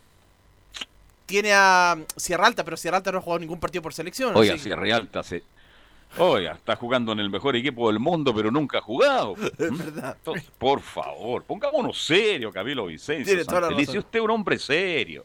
Sí. Bien, hablemos de Católica más mejor, como decía el gran Leonel Sánchez. Felipe Holguín, ¿cómo te va? Buenas tardes. Sí, es Carlos Alberto, como lo mencionaba en titulares, eh, la Católica se entrenó normalmente ya de cara para enfrentar el día sábado a la Universidad de, eh, de Concepción, a eso de las 18.30 horas, que será, por supuesto, transmisión de Estadio Portales y también eh, Estuvimos en conferencia de prensa donde habló el defensa argentino que vive un gran momento en el cuadro de la Franja Cruzada. Estoy hablando de Germán Lanaro. Vamos a escuchar lo que dice a continuación el defensa sobre eh, lo que se mencionaban ustedes sobre la selección, su compañero Valver Huerta que no fue llamado a la selección nacional. Lo que dice es bien que él, tenga sus jugadores. Me parece que ya son más allá de la de lo que a uno le pueda llamar la atención o lo que uno pueda llegar a, a, ver que por merecimientos eh, siento que, hay un técnico que toma unas decisiones y, y, nosotros principalmente como jugadores las tenemos que respetar y, como instituciones también. Entonces, eh, siento que, que, en esto todos queremos ganar y, y está bien que, él tenga sus jugadores y los elija. Eh, yo siento que, de la forma en que, en que lo vienen haciendo los jugadores que nombraste, evidentemente las oportunidades van a llegar, entonces no, no es algo que me preocupa. Claro, y hago hincapié, Carlos Alberto, en esta, en esta cuña. Se le preguntó en conferencia de prensa con respecto a, varios jugadores de la Católica por qué no han sido convocados. Entre ellos estaba Ignacio Saavedra, Albert Huerta otros más. Eh, a eso quería eh, hacer el hincapié en esta gran cuña que le preguntaron unos colegas de, de, medios de prensa. Y eh, vamos a escuchar lo segundo que dice el defensa de la Católica. Dice, falta poder achicar esa imagen de error hemos crecido mucho, siento que, que, el equipo eh, ha mejorado eh, satisfactoriamente, no, no solo del, del, torneo en el torneo, sino creo que de los últimos años. Eh, pero evidentemente nos falta, evidentemente todavía para conseguir las cosas que nosotros queremos, queremos conseguir o pelear contra los equipos que, que realmente queremos estar a la altura y nos, nos falta, nos falta achicar ese margen de error que, que siempre decimos, nos falta eh, entender muchas veces los partidos más rápidos y hacer las cosas que, que, el partido pide. Esa era la palabra del defensor de la Universidad Católica, el argentino Germán Lanaro. Y ya para ir cerrando, Carlos Alberto. Ah, antes, que, antes sí, este, quiero hacer un llamado. Si está el Globito Roja, si estuviera, estuviera, escuchando el Globito Roja el programa, sería bueno que se comunicara con algún integrante de Estadio Portal. ¿Te de, del Globito Roja, no? Los últimos 300, pues. ¿eh? ¿Ah? Fabián Rojas. Fabián si Rojas. está escuchando, que se comunique. ¿Mm? Ah. Ahora volviendo al tema de, de, Huerta, oiga, si ahora no está Maripán, no está Gary Medel, este, mm, a lo mejor no juega Isla, salió Bosellur. Si no lo llamaron ahora a Huerta, no lo llaman nunca más, porque era el momento, porque con tanto jugador que falta era una opción de tenerlo ahí como alternativa, creo yo, y yo comparto plenamente. Huerta se ganó una opción de ser convocado a la selección, más allá de todos los jugadores que están faltando en este instante. Era el momento, Carlos, de venía con ritmo como titular indiscutido en la Católica, con eh, siendo figura en campeonato internacional también, o sea, eh, rindiendo buen nivel contra en la Copa Libertadores. Era la oportunidad para que para que llegara, porque para la próxima nominación uno supone que ya va a estar de vuelta Gary Medel, eh, Guillermo Maripán, que van a ser los titulares. Evidente. Entonces no tuvo la oportunidad. Huerta ha hecho una muy buena temporada en Universidad Católica Don Felipe Holguín. Sí, concuerdo con usted, Carlos Alberto. Eh, la, la, Católica tiene jugadores para poder eh, eh, hacer ese recambio que, que tiene eh, y le hace falta al chico Reinaldo Rueda del seleccionado chileno. Pero ya para adentrarnos ya más eh, en lo que era el, partido en sí de, lo que se preguntó y en conferencia de prensa Germán Lanaro, escuchemos lo último que dice sobre el tema de la Copa Sudamericana, que dice ir en la Copa Sudamericana. Que evidentemente a medida que, fueron pasando las fechas ya no te sirven algunos resultados y no puedes especular con, con eso tampoco, pero pero no siento que lo, que lo hayamos hecho de, mala manera, al contrario, siento que, hemos tenido un crecimiento como equipo eh, que ha sido importante y, que todavía nos queda un, un, gran objetivo que es seguir en la Copa Sudamericana. Hoy, eh, más allá de que por ahí se, se, pueda menospreciar eso, para nosotros es importantísimo, es importantísimo seguir compitiendo a nivel internacional. Entonces... Pero ¿quién dice que es menospreciar la Copa Sudamericana? Por favor, es un torneo, el segundo torneo más importante de esta parte de- del mundo. Claro, pero el Entonces- tema, Carlos, es el siguiente. Si a la Católica en estos momentos, más allá de que le vaya bien en, en lo que queda de la Libertadores para clasificar a la Sudamericana, pero mirándolo en el global, si a la Católica no le fue bien en la Copa Libertadores, ¿quién le asegura que le vaya a ir bien en la Sudamericana? Porque, Eso es verdad. es porque verdad como usted bien claro. dice, y, y ahí yo me tomo sus palabras, uno no menosprecia la Copa Sudamericana porque sabe que también es, igual de competitiva que la Copa Libertadores. Y a veces más que la Libertadores. Claro, y si no le fue bien en la. Libertadores, ¿por qué tendría que irle bien en la Sudamericana? A lo mejor me van a decir que negativo. Pero a mí me preocupa lo que pasa con la ¿Será Católica por a el momento de la Católica, Leonardo? Debe ser por el momento, Camilo, porque con, con Holland ha ido tomando la mano la Católica. Ya tiene una forma de jugar muy distinta, muy diferente hace tres meses atrás. Absolutamente, yo creo que, claro, lo que hace es que eh, ahora no se transformó en los resultados en la Copa Libertadores, sobre todo de, de visita, particularmente el partido con, con Gremio, pero ya venían con, con- con resultados anteriores, que fue lo ah, previo a la pandemia, y que eso ya venía condicionada a la Católica en la Copa Libertadores. Pero a ver, Sí. hay que ver en, en la Copa Sudamericana, a lo mejor ya, si que clasifican, ya vienen con ritmo, así que podría ser una cosa distinta. Ojalá que se llegan a Carlos. y ojalá tengan un acuerdo. Te escucho, Felipe. Sí, y ya para ir cerrando el informe del día de hoy de Universidad Católica, eh, la- bueno, la Católica ya se prepara, como, lo mencionaba, frente a la Universidad de Concepción el sábado a las 18.30 horas y mañana ya hay conferencia de prensa también donde estaremos también a Radio Portes. Oye, pero cuéntame, hay una cosa de Católica que quiero preguntar porque hay dos jugadores que están en la selección. ¿Quién los va a reemplazar en la Universidad Católica? Es la gran pregunta que me hago en este instante. Bueno, por un lado sería Mañasco, que sería el, eh, eh, Desmedro de el Chapa fue en salida, ya que Cornejo y Kusevich, los demás de, de defensas están habilitados para poder estar en el encuentro de, de, la, de, de los que tiene que disputar la Católica de ahí en adelante. Y el otro que ya tendría que reemplazar a César Pinares, se podría decir ya es eh, eh, 100% eh, el enano o enanote. Claro, claro, porque Pinari y Fuensalía van a estar en la selección, entonces la Católica tiene que buscar dos reemplazantes. Y Tiene dos buenos reemplazantes, Mañasco por Fuensalía y Buenanote justamente por Pinares. Serían los hombres que reemplazarían los seleccionados del amigo Rueda. ¿Algo más de la Católica? Sí. Sí, y está una, una pregunta, ¿Parot todavía no está listo para, para estar en las citaciones? Está parado, No, parado. No, paró, de- no, eh, to- está todavía haciendo lo- el precompetencia que le hacen para, de recuperación, bien digo, donde está ahí junto a Kusevich, Toseli y también el, juvenil Marcelino Núñez, que tiene un desgarro todavía de Pessoa, se llama. Entonces no, no tiene, eh, por ahora, no, no, no han mandado la, comunicado de médico que se manda siempre de la Universidad Católica, donde dice quiénes eh, estarán disponibles para el encuentro ante la Universidad de Concepción. Porque si no, esa era otra opción.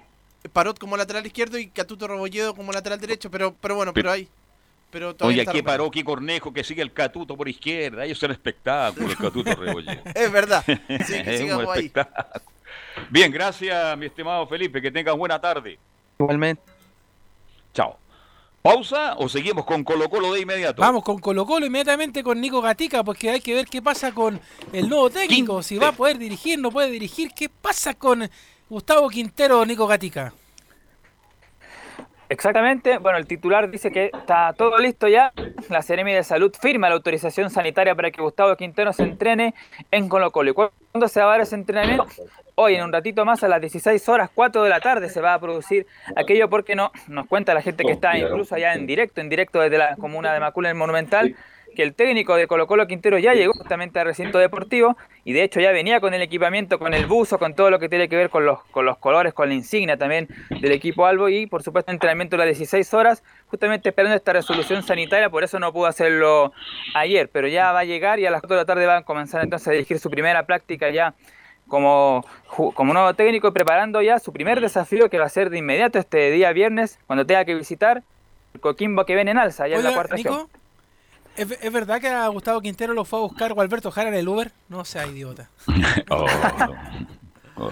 Hay rumores, Oiga, ¿eh? ¿Ah? a- a rumores de que lo habría ido a buscar, de hecho. Oye, el chiste cruel. Oye. Oye, a propósito de Jarita, él va a seguir en Colo Colo en ediciones menores y me parece muy bien.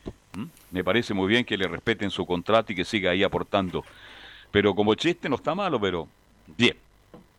Sí, de hecho, Alberto Jara, lo, lo, lo, último que hizo ya en el primer equipo de Colo Colo ayer, justamente a la espera de que se resolviera lo de Gustavo Quintero, dirigió su último entrenamiento justamente con Colo Colo, que fue ayer a las 5 de la tarde, y ahí ya, por supuesto, se pudo ya despedir de forma oficial, por lo menos del primer equipo, y ya va a volver, como lo había dicho, se va a tomar un par de semanas, y luego va a ir con algunos proyectos ahí en las juveniles. ¿Qué división tiene Jara en Colo Colo? ¿La sub-20, la sub-17? ¿Qué división tiene? No eres el, digamos, jefe de toda la... la ah, el jefe técnico. De, claro. Toda ¿Y Hugo González qué división tiene? Entonces él debe tener la sub-19, la sub-18, me imagino, ¿no? Hugo González. El claro, ayudante por ahí, deberá, de, por ahí deberá andar Hugo González y un poquito más abajo está Lucho Mena, que creo que está a la 17, 16 por ahí. Lucho más Mena menos y sería el Lucho Mena claro, y Razabal. De hecho, lo habían dado ahí en una posible eterna de Colo Colo que podía hacer ahí tenían a, a, Villarroel y a Vario en su cuerpo técnico, pero claro, finalmente ya todo esto quedó descartado por la llegada de Gustavo Quinteros, que el técnico colocolino nuevo va a ser el número no, vigésimo entrenador que va a llegar a la, historia de, de Colo Colo, digamos desde la blanco y negro. Desde el año 2005 hasta la fecha han pasado 19 entrenadores justamente por el equipo popular y Gustavo Quintero va a ser el número 20. Los que han, sido, los que han tenido el más alto rendimiento han sido los siguientes. Dabrowski, en 2005, aunque no lo crean, tuvo un 73. Mariano Dabrowski, por favor, dígale así, gran amigo nuestro, Ricardo Mariano Dabrowski. ¿Mm? Un 73% de rendimiento ¿eh? en el año 2005, imagínense, tuvo un buen rendimiento, incluso más que Borgi, que tuvo un 66,7 en el año 2006. Después se tuvo Astengo, que tuvo un 52,6 en el 2008. Bartichotto, que tuvo un 47,9 en el 2008, salió campeón, recordemos Barti. O Alberto Jara, bueno, ahí está lo lamentable del técnico, 33,3%. Tocal, un 65,2%, también fue campeón. Diego Caña, el criticado Caña, también 60,7%. Y Lucho Pérez, que también tuvo un 33,3% en el año 2011. Recordemos con dos goleadas en contra ante la U, el 5-0 y el 4-0. Bueno, por lo menos, Jarita, ahí alguien se está aproximando a él al rendimiento que tuvo, pero Ricardo Mariana hizo una gran campaña también en Colo Colo, pero Borgi, no olvidemos que estuvo así de ganar la Copa Sudamericana, mi estimado Nicolás Gatica. Claro, le, le, faltó, quizá incluso dice, traicionó su principio porque siguió siendo, o no lo traicionó, mejor dicho, porque fue ofensivo hasta el final, ahí tendría que haber, bueno, muchos dicen que debe haberse defendido mucho mejor en el, en el segundo tiempo, haber definido ahí el, partido. Hay un Juan mexicano que arranca de tres cuartos de cancha propio, yo relaté ese partido en el Nacional, estaba lleno, lleno, el estadio jugaba bien, colocó, lo merecía, merecía y se arranca. Oye, pero nadie lo tomó, nadie lo paró, nadie lo cortó como se usa en la técnica futbolística y eso significó que Colo Colo no fuera campeón de la Sudamericana. Así que, pero Borges sigue siendo un recuerdo por ahora y tendrá que seguir esperando mientras no se vaya Moza, como dicen por ahí en Colo Colo, no llega don Claudio Borges. Claro, y lo último que vamos a hablar del Terio Gustavo Quintero un poco con los números que va a llegar al equipo de Colo Colo, números digamos en cuanto a, a sueldo. De dice lo siguiente, el argentino llega a un acuerdo por un sueldo de 100 mil dólares por los tres meses que restan de este 2020 y 500 mil dólares por la temporada 2021. Vale decir, de hecho, recordemos que primero estará hasta el 2020, fin de año, será evaluado. Lo, lo más seguro que va a ser porque yo, es muy probable, que, es muy probable que, mejore el rendimiento que tiene ahora Colo Colo. Además, esta cifra está bastante lejos de los más de 1,5 millones que ganaba en México e incluso más bajo que los 750 mil dólares que estuvo en la Católica cuando lo dirigió en el año 2019. Así que va a ganar mucho menos que incluso en el equipo cruzado eh, Gustavo Quintero. Pero claro, supongo que el compromiso y, las ganas que, tiene por dirigir. Y menos que Salas, mucho menos que Salas. Además, Quintero quería venir, quería venir a Chile, quería venir a dijeron Colo Colo lo dijimos hace más de tres meses y esa cuestión no es ninguna novedad. Y está, está. Y va a ganar una plata que de verdad, de verdad, no es mucha para lo que ganaba más Sala. Claro, pero todo depende también, Carlos, porque, por ejemplo, por ponerle una, un, dato a la causa, va a partir con un sueldo bajo. Pero ¿qué pasa si Colo Colo empieza a mejorar? Por ejemplo, viene la Copa Chile ahora en un par de semanas. Eh, Colo Colo, por ejemplo, gana la Copa Chile, tiene un cupo en la Copa Libertadores. Si ese, por ejemplo, lograr hacer uno, de los objetivos que cumple Colo Colo en el mediano y corto plazo, de hecho, de empezar a ganar nuevamente, de, tomar posiciones interesantes, yo creo que también le empiezan a mejorar el sueldo al, propio Quintero, pero también tiene que ver un poco como, como dice el gobierno, paso a paso. Paso a paso, sí. El contrato por 15 meses, terminados 15 meses, si le fue relativamente bien, Colo Colo, con lo inteligente que son sus dirigentes, porque no han cometido ningún error este año, le van a renovar, van a hacer un contrato de mejores posibilidades para, para Quintero. Carlos. Todo depende del resultado, de los objetivos que logre Quintero de aquí a los próximos 15 meses. Carlos. Sí. Sí, con respecto a lo de Quinteros, claro, él, él de inmediato, por más que sea menos, menos dinero que, que el técnico Mario Salas y, y que lo que ganaba en la Católica, tiene razón porque es una forma de, de, re- de volver al fútbol de inmediato porque le fue mal en México. Pues si se acuerdan que se fue. Exactamente, le fue muy mal en México. Le- lo, lo- lo invitaron a dejar la institución por ahí, los metió en un torneo internacional menor, pero en el torneo local en México le fue mal a Quintero. Sí, pues se había ido como campeón acá, de- sacando tres varios puntos de ventaja a Colo Colo, pero después eh, allá en México duró, en abril de hecho ya, ya se fue, abril o mayo. Por El ahí. único problema de Quintero es que se le quedó el colectón en México. fíjese. Exactamente, sí, sí, sí, sí. Ya. Nico. Se fue Nico incluso otra de la de- no acá incluso otra de las bromas que decía en Twitter que todos saben la red social que es el técnico más parecido Mirko Josic de- hay una foto ahí entre Quinteros y Mirko Josic parecido además. Otra cosa que el 2021 va a ser vestido por Adidas Colo Colo tal como en el año 1991 cuando ganó esa famosa Copa Libertadores. Así que Digamos la físico, gente con eso. En la cara, en el peinado, se tiene cierto parecido Quintero con el gran Mirko Josic. Así que eso Bien. para cerrar con el equipo de Colo Colo, que como dijimos, a las 4 entonces va a iniciar su primera práctica Quintero, y lo más seguro que después en la tarde, tipo 6, 7 quizá, o a lo mejor mañana, va a ser ya presentado en el equipo de Colo Colo. Oficialmente. Gracias, Nicolás Ignacio Gatica López. Nos metemos ya de inmediato con don Laurencio Valderrama. Hola, ¿qué tal, don Carlos Alberto, Leo, eh, Camilo y por supuesto para todos quienes escuchan. Abrazo Estadio virtual. En Portales, por supuesto, el abrazo virtual como siempre ahí y, y el, y el buen y sano humor también en Estadio en Portales. Dos breves de la, de la selección ante muchachos que están vinculados obviamente con las colonias y con el informe que voy a entregar de, de- de- del Audax. La primera es que Palestino acaba de confirmar que van a ser dos a tres semanas eh, digamos, el tiempo de baja en que va a estar Guillermo Soto. Recordemos que ustedes bien, bien lo comentaban, tuvo, eh, se quedó fuera de la roja por un desgarro facial del bíceps femoral derecho y Palestino complementó en sus redes sociales que va a quedar fuera por dos a tres semanas. Importante baja eh, para el medio local en cuanto a Palestino, que obviamente viene de una mala racha, que incluso eh, provocó que Ibosay no hablara con los medios. Entonces, obviamente, Oiga, para cuando gana, cuando gana, no gana, eh, eh, no habla con los medios. ¿ah? Menos hablar ahora. Pues tiene un genio Ivo Basay. Jatibovich, le tengo harto cariño, pero él sabe que tiene un genio que lamentablemente a veces lo condena. ¿ah? Ejecutiva, Claro, entonces- peor todavía. Está, pero- Con- Como se dice en la jerga, con Sí. el tarro puesto. Eh, exactamente. Pero en todo caso, yo, yo, yo por lo menos siento que, que Palestino tiene margen para recuperarse, pero eh, justamente le marcaba que va a estar tres semanas, lamentablemente, dos a tres semanas fuera Guillermo Soto. Y lo otro, que Jonathan Andía justamente, eh, y lo destacaban en, la- en las redes sociales de La Calera, el rival que le ganó al Audax el día domingo, jugó los 90 minutos justamente en la victoria 3 a 2 ante el Audax el día domingo, que le permitió a La Calera, ojo, llegar al segundo lugar de la tabla con 27 puntos. Es el principal escolta de la Universidad Católica, está a 5 de y la es el cima, rival de a Palestino, cinco- además, Laurencio. Exactamente, entonces obviamente vamos a estar muy atentos a lo que haga el cuadro de Juan Pablo Bojboda y que destacó por supuesto la llegada de Jonathan Díaz a la selección. Y en cuanto al Audax italiano, justamente no hay caras muy contentas en el cuadro verde, eh, ta- tal, como Palestino, está mala racha el cuadro, eh, el cuadro verde porque ha ganado 6 de 18 puntos posibles en la en- en- tras el receso, muy, muy, muy, muy poco lo que ha ganado Meneghini, y solamente ha ganado un punto de los últimos 9 el cuadro del Auda. Justamente esa pregunta se la hicimos vía Estadio Portal el día domingo tras eh, el, partido, tras la derrota, eh, tras la caída 3 a 2 ante la calera, al técnico Francisco El Paqui Meneghini, y esto respondió, estamos en una racha negativa, eso es verdad, pero como jugamos hoy, me da confianza para lo que viene. Bueno, los números son los que son y claramente indican una racha negativa, eh, que no es la misma sensación que, me deja el juego. Los números no se analizan, simplemente son los que son y están ahí, pero el juego indica otras cosas. Creo que como jugamos hoy, en una cancha muy complicada contra un rival muy fuerte, de los mejores del torneo, eh, me da confianza para, para lo que viene, ajustando detalles, mejorando, siempre toda la semana hay que mejorar, creo que vamos a estar en condiciones de ir a competir y ganar a, a Iquique.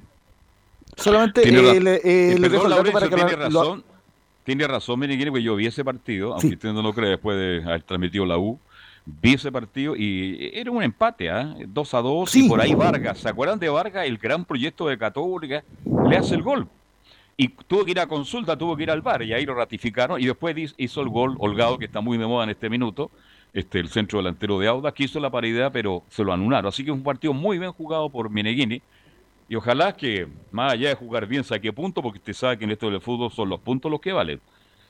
Justamente lo que le quería marcar eso, don Carlos Alberto, que Audax está décimo con 17 puntos y quedó a dos unidades de la zona de copas internacionales, por lo cual se ha ido quedando en la tabla de colocaciones. Y ciertamente el Audax tuvo dos veces en ventaja con goles de Ariel Martínez y Jorge Enrique, pero el cuadro de la calera lo empató dos veces con Esteban Valencia, hijo, y Nicolás Stefanelli, el rey de los penales, le dicen en la calera, y con el gol final de Jason Vargas, que como bien decía usted, lo convalidó el VAR luego de, un libro largo de cuatro o cinco minutos increíble, Uh, lo que se demora el VAR en el fútbol chileno. Así fue, así fue. Y justamente lo que se viene para el Auda, en honor al tiempo, es el partido ante el cuadro de Deportes Iquique. Eh, justamente el cuadro de Deportes Iquique que, eh, digamos, eh, se estrenó con derrota ante Wanderers en el nuevo ciclo del flaco Cristal Leiva. Van a jugar el día sábado a las 11 de la mañana, luego de toda la fecha eliminatoria, van a jugar para que haya más, más fútbol en la televisión. 11 de la mañana ante el Audax, ante el, el en el Tierra de Campeones y justamente eh, le preguntamos también cómo está en portales al técnico del Paqui Meneghini, quien reconoció un- una, una, una buena eh, relación con, con el Flaco Leiva. Dice, con Cristian Leiva fuimos compañeros de trabajo entre 2011 y 2015 en la selección chilena en el staff y es un gran profesional. Fuimos compañeros de trabajo entre el 2011 y el, y el 2015, así que nos conocemos muy bien, gran persona y gran profesional. No tengo duda que lo va a hacer muy bien en esta llegada de Quique. Ya el otro día creo que el equipo mostró, mostró cosas de lo que él quiere hacer. Eh, así que nada, va a ser un partido muy complicado, pero como te decía recién, eh, la salida de hoy ante un rival muy complicado y, y un estadio muy difícil eh, me deja cosas, la, la tristeza de no poder ganar, pero sí muchas cosas positivas por todo lo que hizo el equipo. Es tan Muchachos. bueno Leiva que le va a ganar el partido justamente en Iquique, ¿ah? No me entendió el chiste Laurencio. No, pero, pero No, no, sería- sí, sí, sí le, ¿Mm? sí le entendí chiste, pero esperaba que respondiera Leo. por eso. Sí, no, no, no, eh, podría ser interesante. ah, eh, Bueno, dicen que eh, eh, DT que debuta gana, pero vamos Sí, a ver, porque, porque además Paqui también está complicado en el Audax italiano. Porque de- No, está en la cuerda, está en la cuerda floja en Sí, este porque instante el es- técnico es muy de raro lo que pasó con Meneghini, que de hecho eh, lo hemos hablado desde que llegó al Audax, desde una muy buena campaña en Calera, se va al Audax y en, en Audax ha sido una montaña rusa, partidos ganados, perdidos, eh, Sí. un vaivén de cosas.